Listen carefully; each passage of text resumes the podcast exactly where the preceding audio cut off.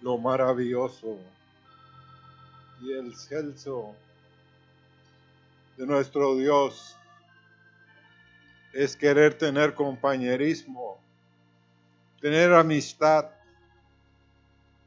que nos acerquemos esta mañana, Señor, y que crezcamos en la gracia que viene desde tu trono, Señor, para cada situación, circunstancia. Gracias, Señor, por lo que nos has hablado. Parte, Señor, del mensaje ya fue dicha a nuestros corazones, Señor. Te agradecemos y te pedimos tu misericordia. Pueden sentarse, hermanos.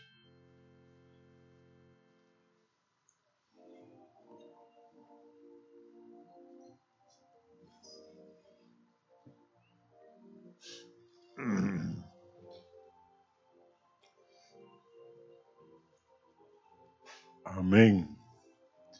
En todas las esferas de la vida, hermanos.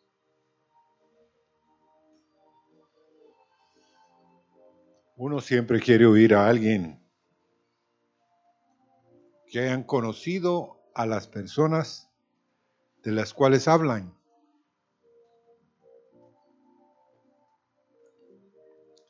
Y que no sea solo un conocimiento superficial sino que tuvieron la oportunidad de caminar con ellos y que sus vidas fueron cambiadas.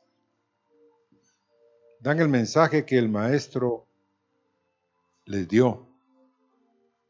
Y este es el caso del autor de esta carta. Pedro el impetuoso, el pescador, el fiel discípulo, de Jesús de Nazaret. Dos cartas escribió. ¿Y por qué no decir?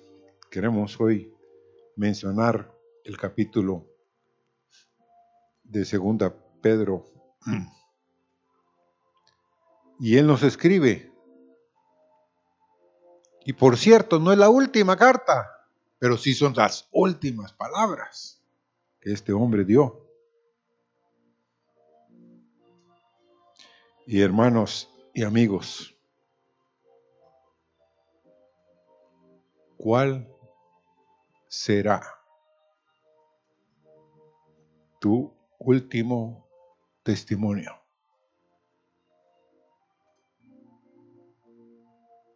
¿Mm? ¿Qué se dirá de ti? ¿Qué dirás tú al final de tus días? ¿Qué van a decir los que te conocieron? ¿Mm? ¿De qué van a hablar? ¿De lo que hiciste o de lo que motivaste para que otros hicieran? Por ejemplo, vamos a Mateo 17, capítulo, versículo 1. Seis días después, Jesús tomó a Pedro y a Jacobo y a Juan,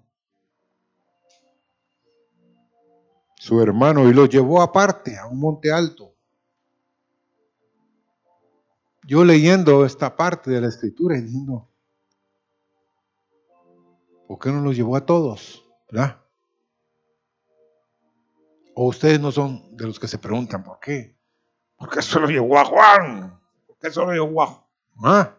A Pedro y a Jacobo, sus hermanos.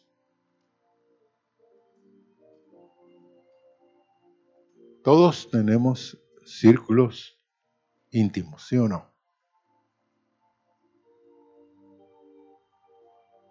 Hay personas que son parte del grupo, pero nosotros escogemos. Yo decía, Señor, ¿por qué escogiste a dos hermanos y a Pedro? ¿Por qué no escogiste a Tomás? ¿O no se preguntan ustedes? Habiendo doce, ¿por qué escogió a estos tres? Y hermanos, en estos últimos días, Dios anda buscando hombres y mujeres para llevarlos al monte y mostrarles quién es Él. No nos quedemos como se quedó el pueblo de Israel abajo. No nos quedemos, hermanos. Dios conoce el anhelo de tu corazón más profundo. ¿Qué quieres tú de Él? Él te va a saciar. Y yo quiero, hermanos. Yo anhelo. Porque miren, en Mateo 17, 4, entonces, Pedro, ¿cómo es posible? Que Pedro, estando en el monte, tenga algo que decirle a Jesús. Viendo la gloria y viendo lo manifiesto que es el Señor. Entonces Pedro en el verso 4 de Mateo 17 le dice, Señor, bueno es para nosotros que nos quedemos aquí. Ya no bajemos de que quedémonos aquí. Si quieres, hagamos aquí tres enramadas. Una para ti, otra para Moisés y otra para Elías. Me impresionó, me quebrantó el Señor en esta porción. Por esto les voy a decir. Pedro era del vulgo. ¿Qué quiere decir eso? mi mamá me decía, ni huele ni yede. Pasó por aquí, pero no le sentimos nada. Y así era Pedro. A pesar de que sí, el olor al pescado, hermanos. Vayan a, Puerto Cortés y acérquense a donde están los pescadores. Y ustedes van a decir, bueno, para una pasadita está bien, pero para quedarnos aquí. Entonces, pero Pedro le sugiere, hagamos una para ti, una para Moisés. Conocía la ley, conocía que Elías, fíjense hermanos, no era tan el vulgo, conocía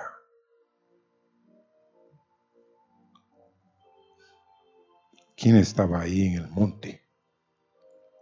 Y miren qué premio le da el Espíritu.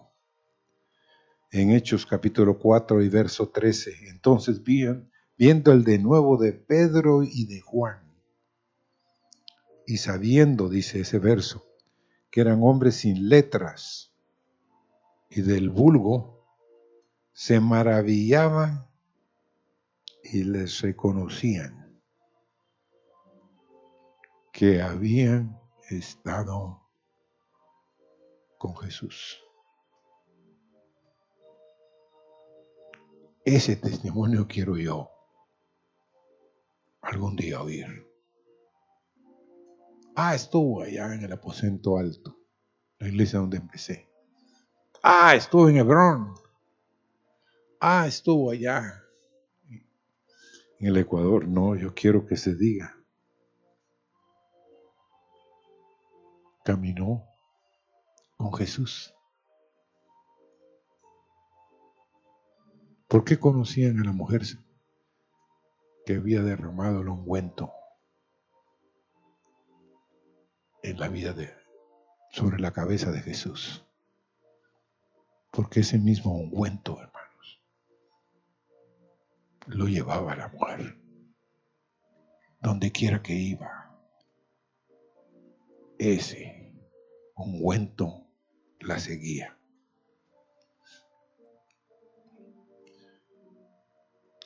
Todos necesitamos ser tomados por Jesús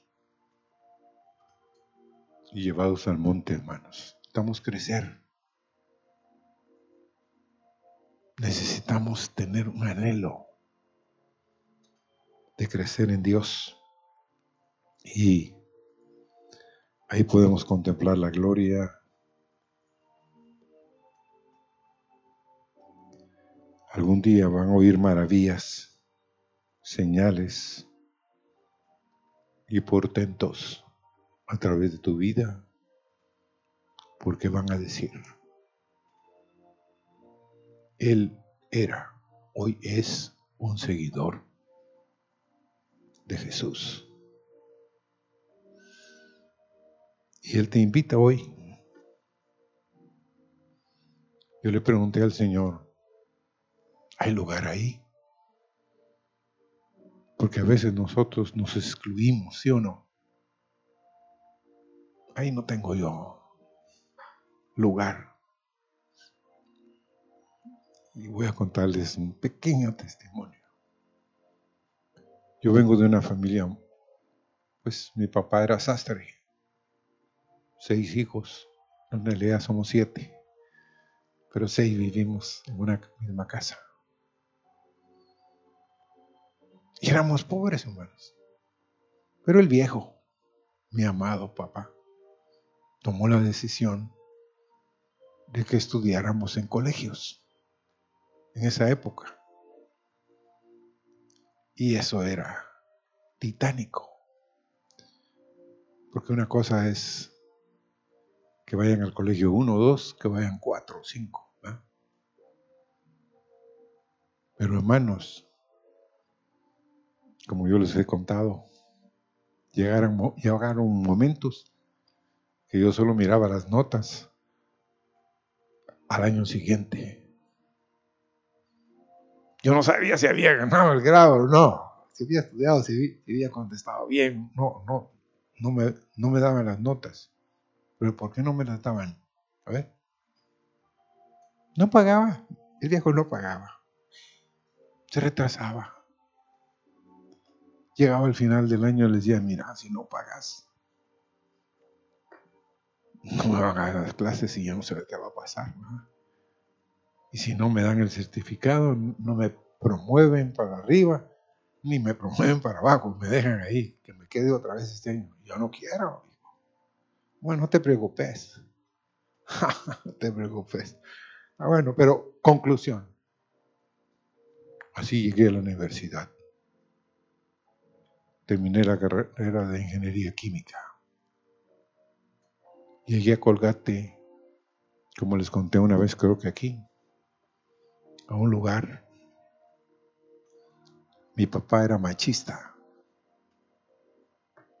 como muchos padres aquí, que no lavan, pero ni un trasto, ni un en la casa.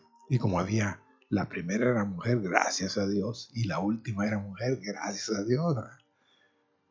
Le tocó a la primera y a la última. Pero lo que les quiero decir es que el primer trabajo que me tocó era lavar cristalería con estas manos y que la cristalería me la cobraban si yo la quebraba porque eran Edenmeyer, eran cosas caras en esa época. Entonces yo, miren, la hora de la tortura era la hora que tenía que lavar todas las cosas porque todo lo tenía que dejar limpio.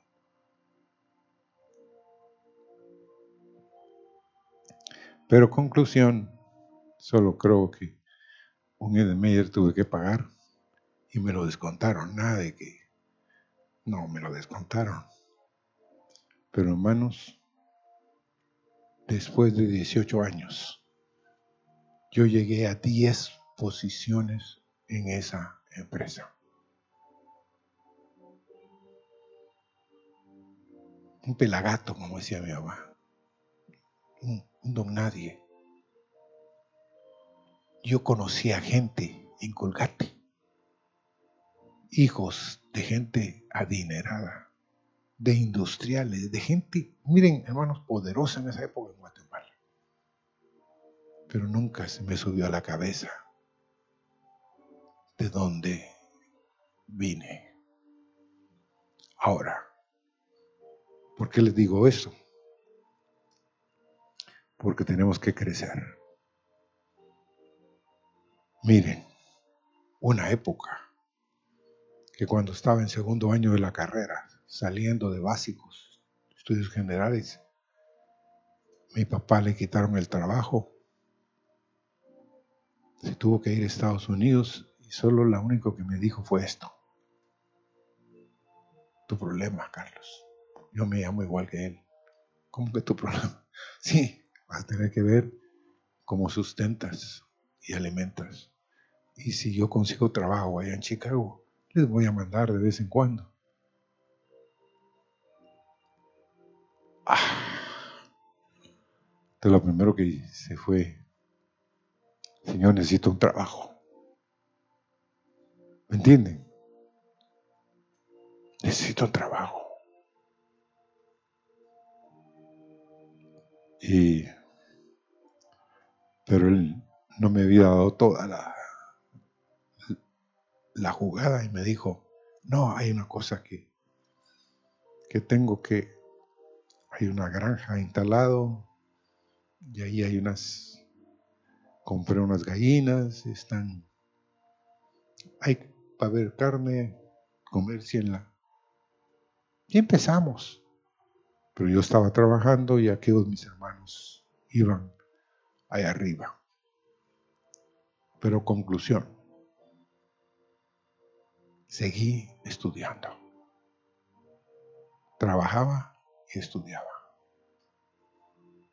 Me iba con cinco centavos en esa época, que eran los de la camioneta de regreso, porque el demás dinero lo teníamos que invertir en la comida, en los zapatos, pero nunca me amargué. Nunca dije, bueno, ¿por qué me tocó esto a mí? Eso me, me acrisoló. Me volvió un poco solitario también, eso sí. Porque yo de la casa al trabajo, del trabajo a la universidad, de la universidad a la casa. Y de la casa iba a estudiar a un lugar que me quedaba a pie como unos 15 minutos, donde había una escuela, que el director de la escuela nos prestaba un salón para que estudiáramos hasta las 2 de la mañana. Las 2 de la mañana regresaba a mi casa. Dormía de 2 a 6, a las 6 me tenía que levantar, bañarme y salir corriendo para agarrar el bus tres años así. Pero ¿qué hubiera sido de mí? ¿Mm? Si no me hubiera esforzado, si el Señor no me hubiera dado la gracia. Y la bendición fue que en Colgate, cuando estaba trabajando, conocí a la dulce y preciosa Meli. Así que ese fue el regalo.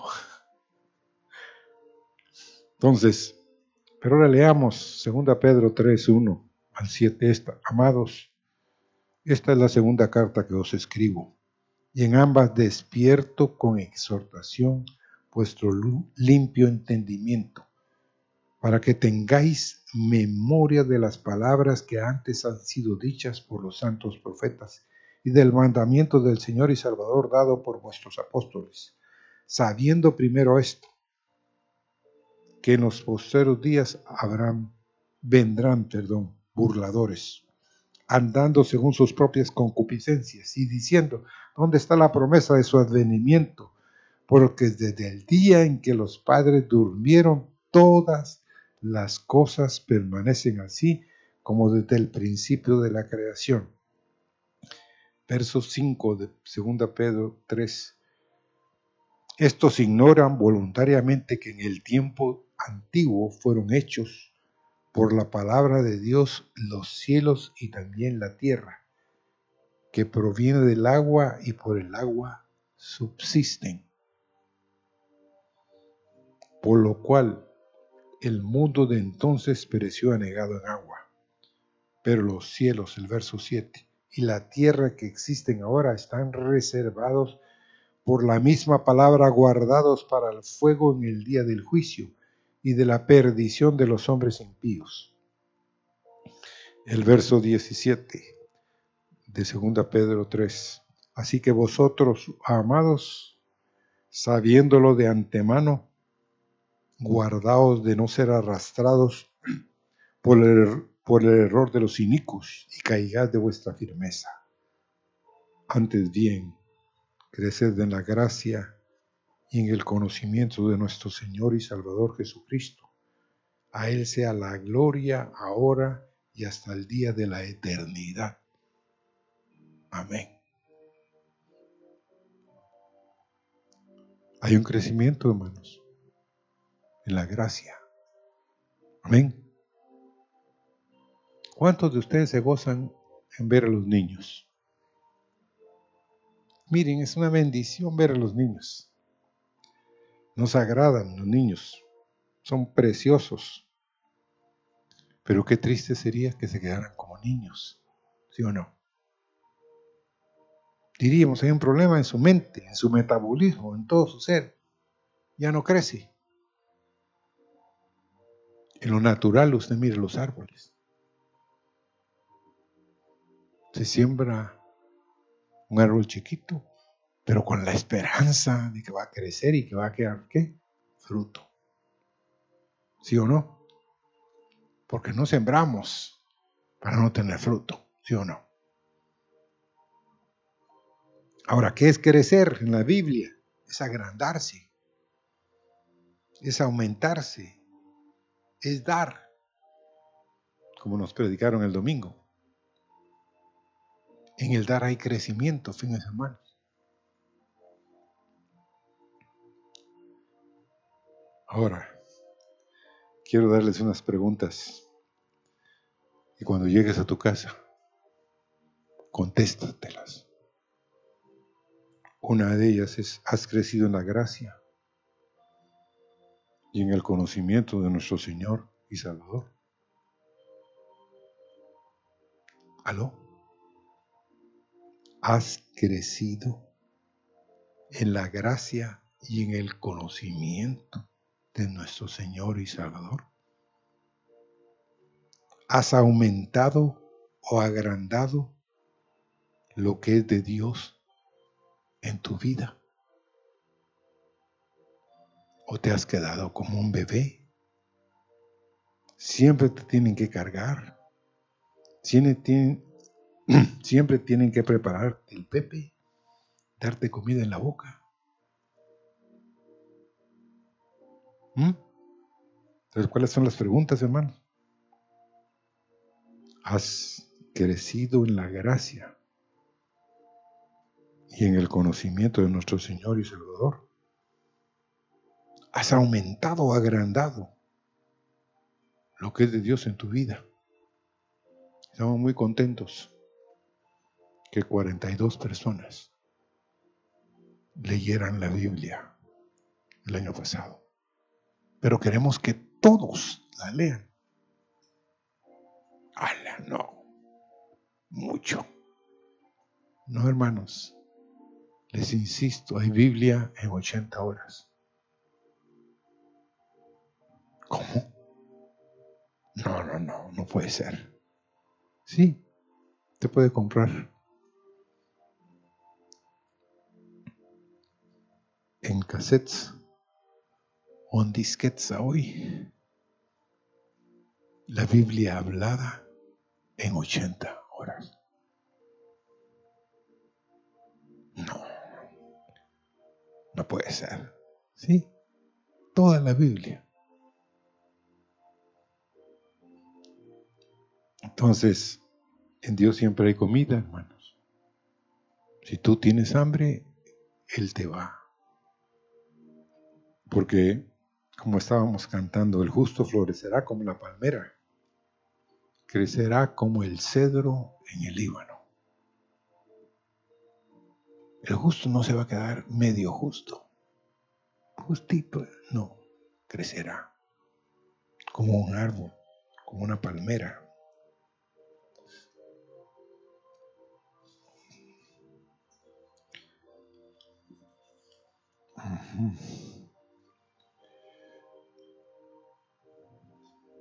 En Cristo, por ejemplo, en Lucas 2.40 dice de él, y el niño crecía y se fortalecía y se llenaba de sabiduría y la gracia de Dios era sobre él. ¿Cómo? En la vida de Cristo él crecía y se fortalecía. Se llenaba de sabiduría, fíjense hermano. A los 12 años. Y miren, hay muchos de ustedes que cuando leen la escritura dicen, no, sí, él podía hacer, a los 12 años ya, ya se la sabía.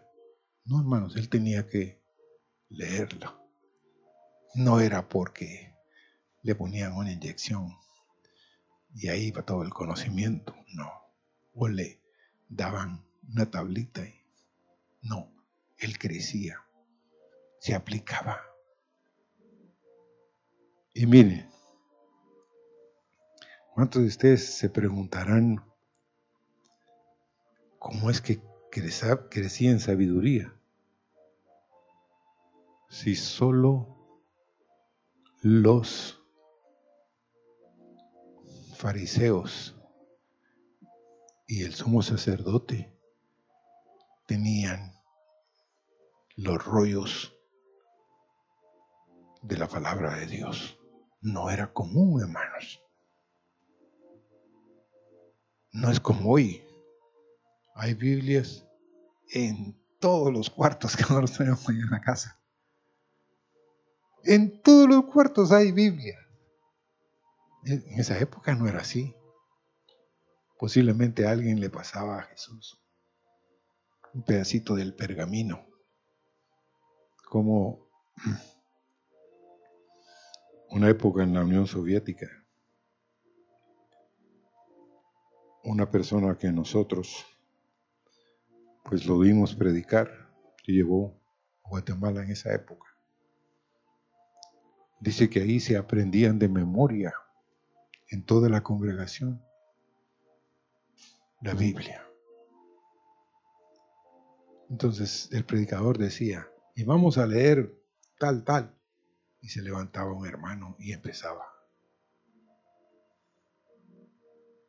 Entonces, este hermano preguntó, miren, ¿y cómo?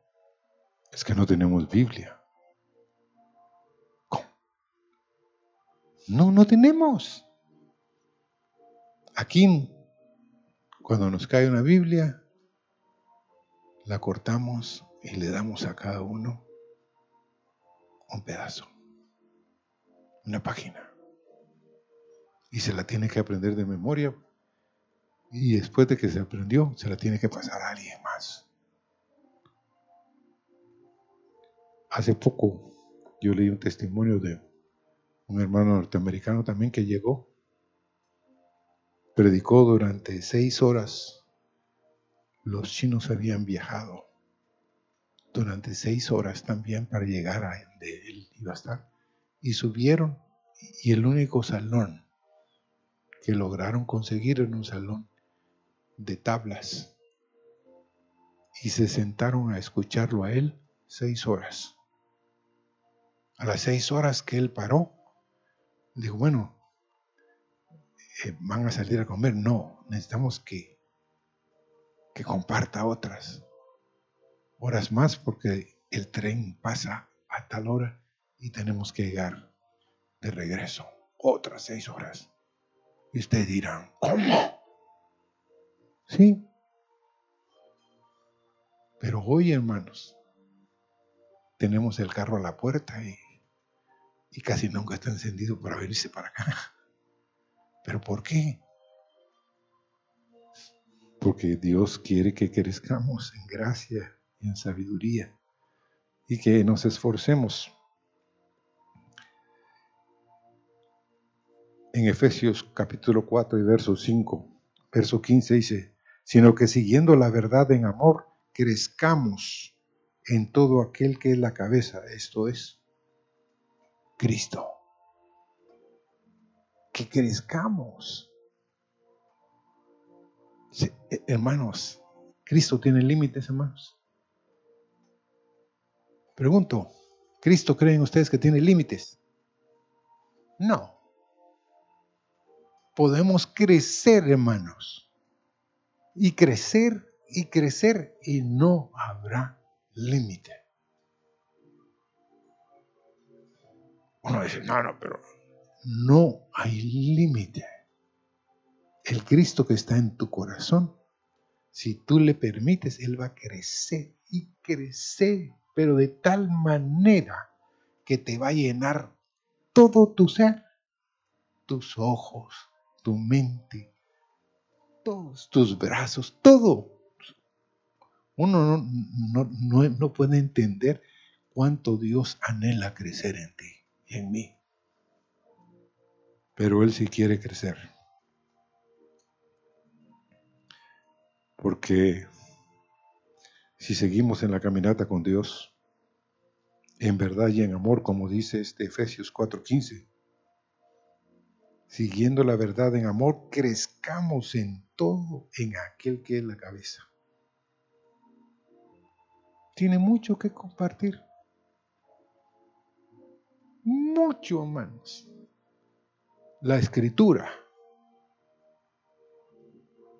Cada vez que usted la lee, yo cada vez que la leo encuentro nuevas cosas. Eso no está, yo no lo había visto. No lo había visto. Entonces Dios es... Ahora, ¿cuántos de los que ustedes están aquí consideran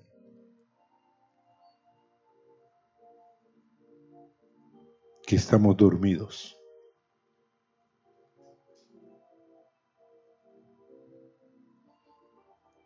que el apóstol nos dice que quiere despertarnos.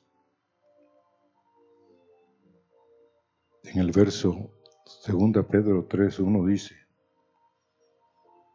Amados, esta es la segunda carta que os escribo y en ambas despierto con exhortación vuestro limpio entendimiento.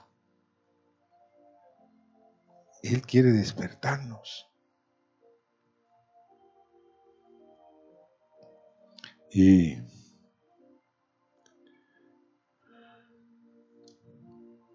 2 Pedro también capítulo 1 y verso 13 dice, pues tengo por justo, en tanto que estoy en este cuerpo, el despertaros como amonestación.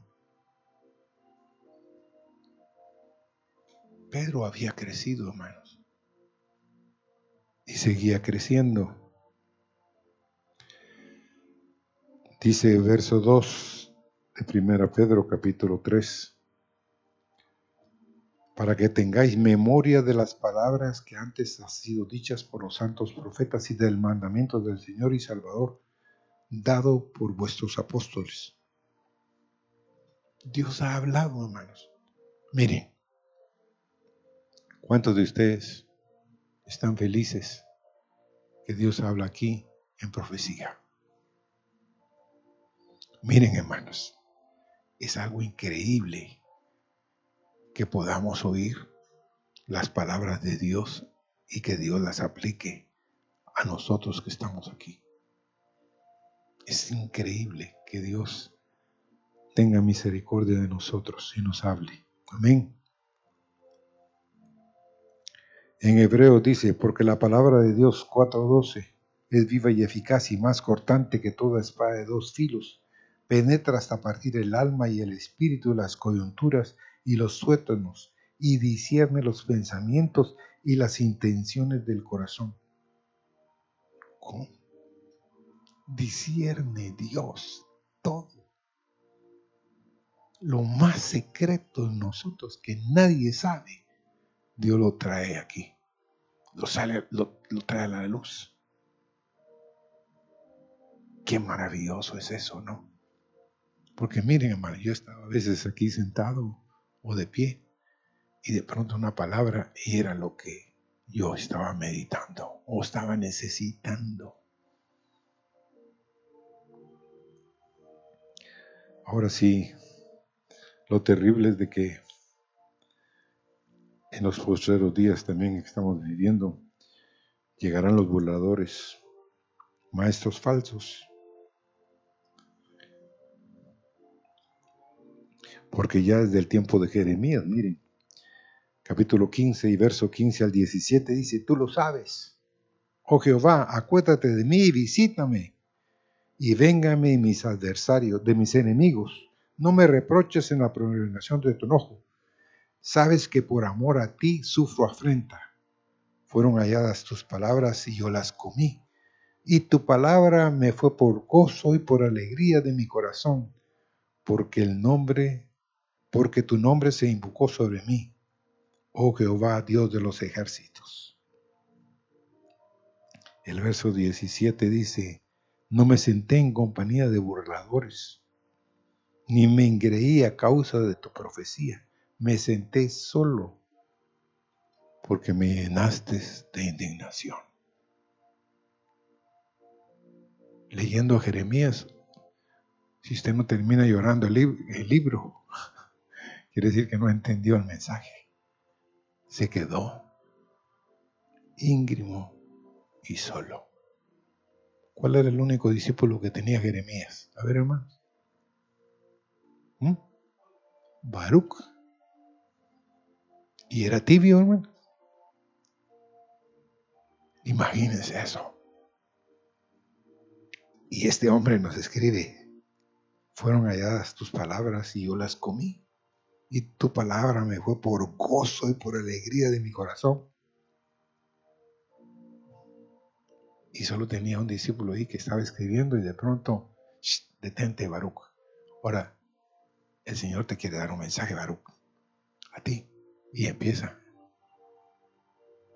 En el capítulo 45, teámoslo, porque hay muchos de ustedes que dicen, ¿cómo? Sí, a ese discípulo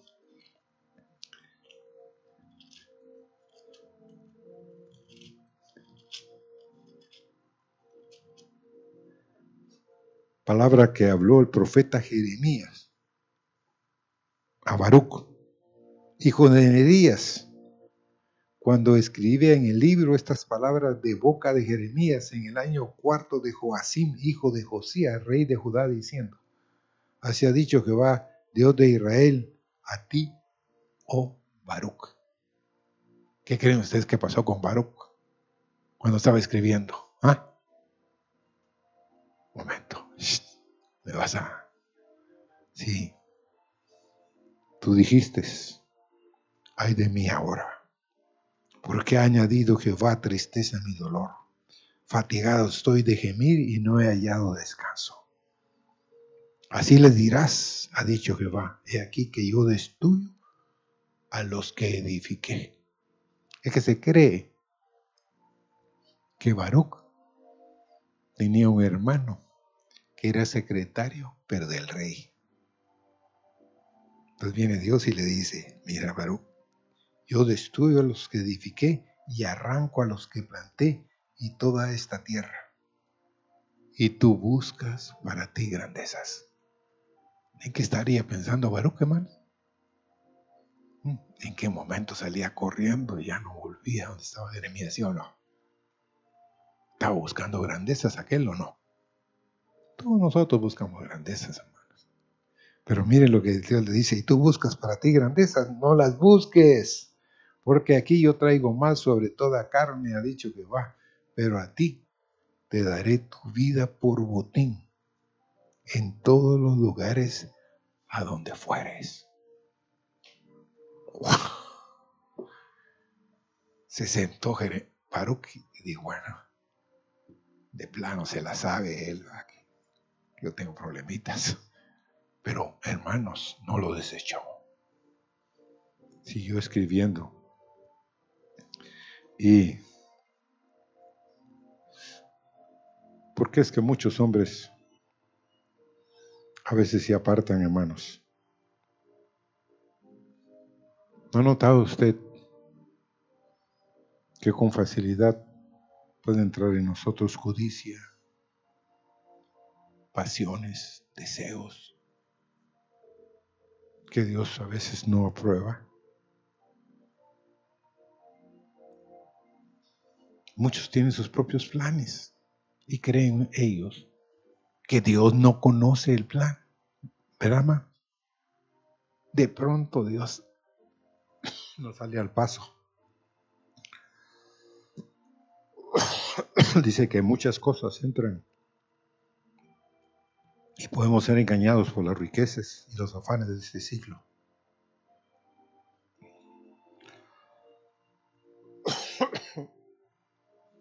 Pero Dios quiere esta mañana que no caigamos de nuestra firmeza, hermanos.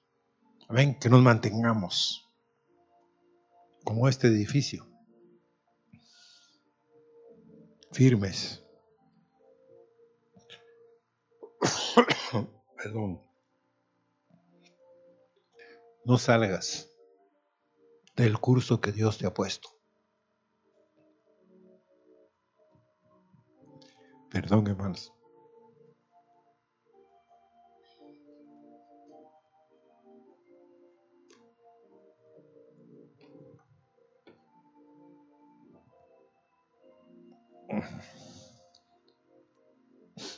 Porque muchos de ustedes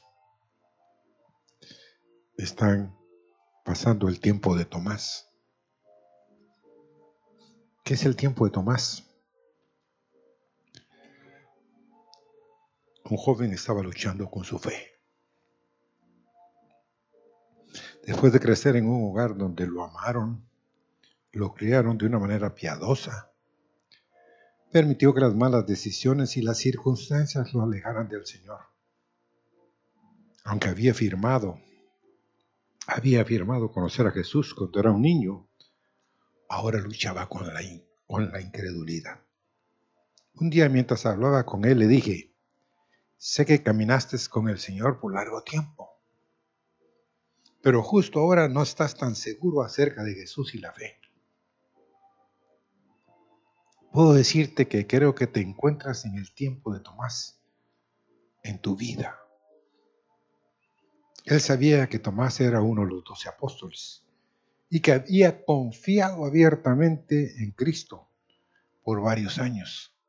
¿Sabían ustedes que Tomás dentro de los discípulos de Jesús tenía discípulos, hermanos. Tomás mismo tenía discípulos.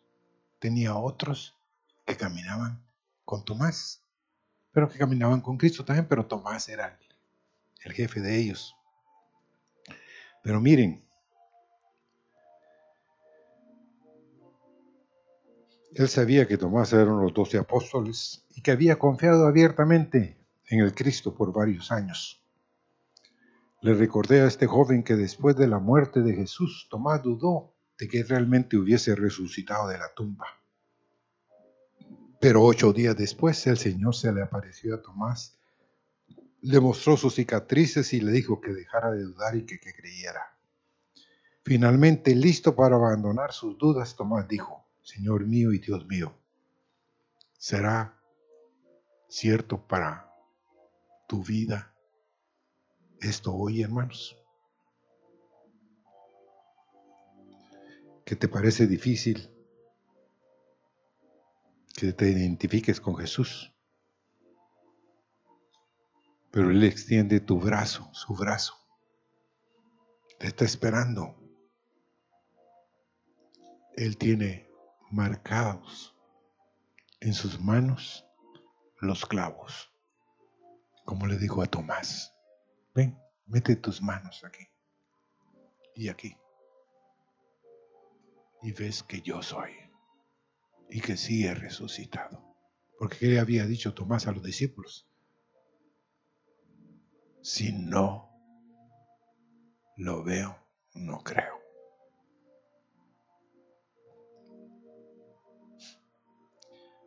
Porque cualquier hijo de Dios, aunque se haya descarriado de,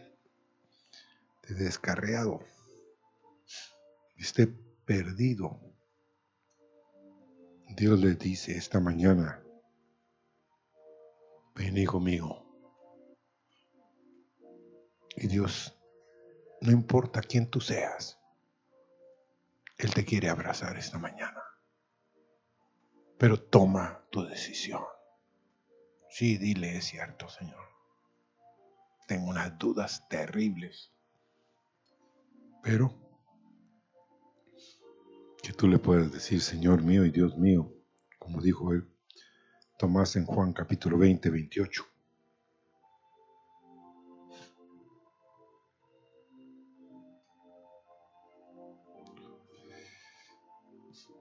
Y quiero terminar también con otro ejemplo.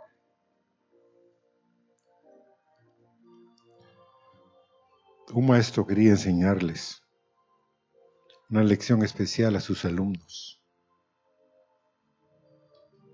y quería darles la oportunidad de escoger entre tres exámenes. Uno de 50 preguntas, uno de 40 y uno de 30. A los que escogieron el de 30 les puso una C. Eso quiere decir una calificación que ganaron, pero con 60, digamos sin importar que hubieran contestado correctamente todas las preguntas. A los que escogieron el de 40 les puso una B, hasta 80. Y aun cuando más de la mitad de las respuestas estuvieran malas. Y a los que escogieron el de 50 les puso a todos una A, una A. De 80 a 100. Aunque se hubieran equivocado en casi todas, como los estudiantes, no entendían nada le preguntaron al maestro. Y el maestro les explica, queridos alumnos, permítanle decirles que yo no estaba examinando su conocimiento, sino su voluntad de apuntar a lo alto. ¿Aló? ¿Entendieron, hermanos? no estoy evaluando su conocimiento, sino cuánto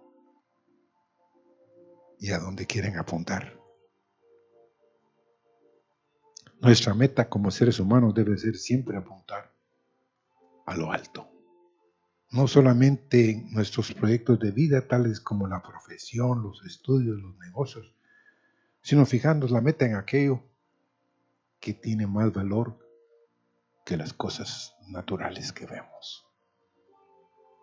Si apuntas alto en Dios, Dios te dará todos los deseos de tu corazón.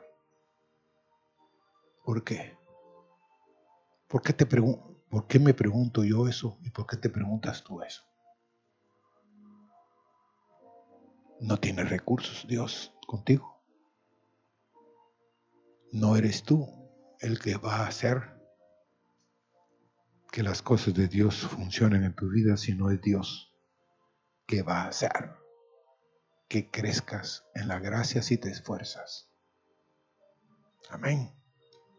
Pero a quienes de ustedes, hermanos, y yo mismo esta mañana tenía una batalla tremenda. Porque uno mira hacia atrás. ¿Me entienden? Y una de las razones es, miraba hacia atrás, porque la casa que algún día ustedes van a entrar, tal vez entre unos 10 o 12 días, vamos a tratar de terminar la casa. Y quiero que miren la casa. Pero el sábado anterior a este, nos bajaron de la nube. Imagínense ustedes. ¿Cómo se sentirían ustedes? ¿Mm? Pero yo digo, Señor, esa no es mi casa. ¿Cuál es mi casa? Está allá. Amén. está con Él. Pero nosotros queremos hacer una casita aquí, vamos. Ese toque. Pero allá es eterna también. Ahí está, hermanos. Una morada con Dios. Y quiero que nos pongamos de pie y que cantemos.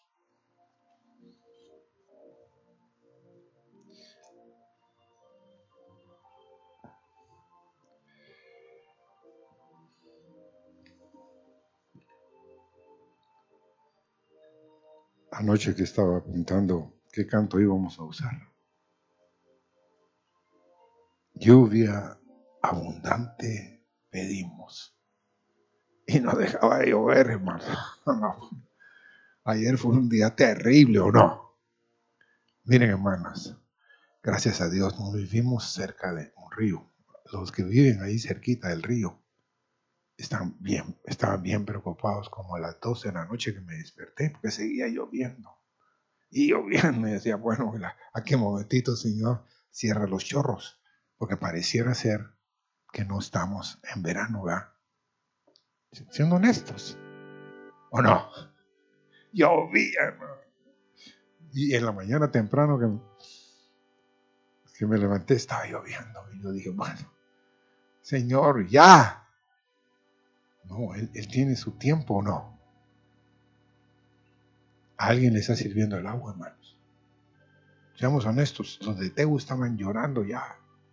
Los laureles, allá, una, una presa que tienen allá grande.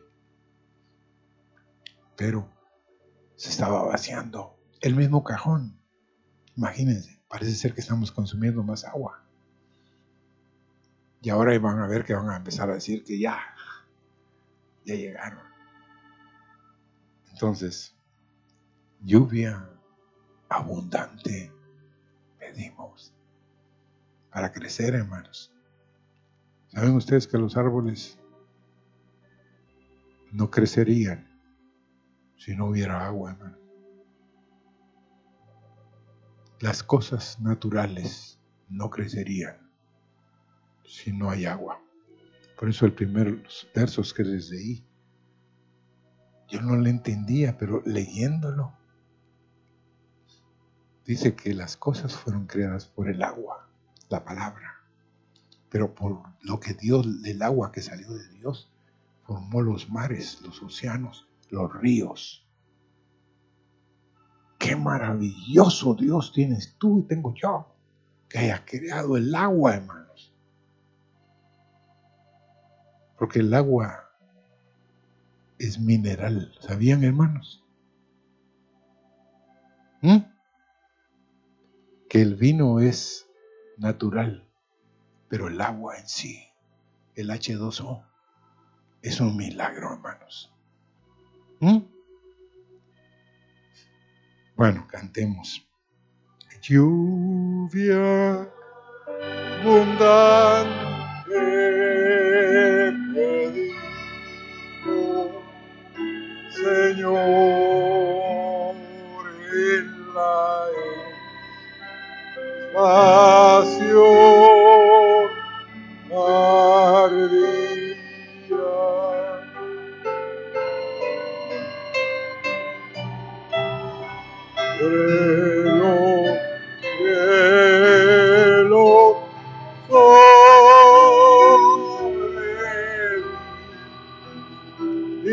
tierra seca y estéril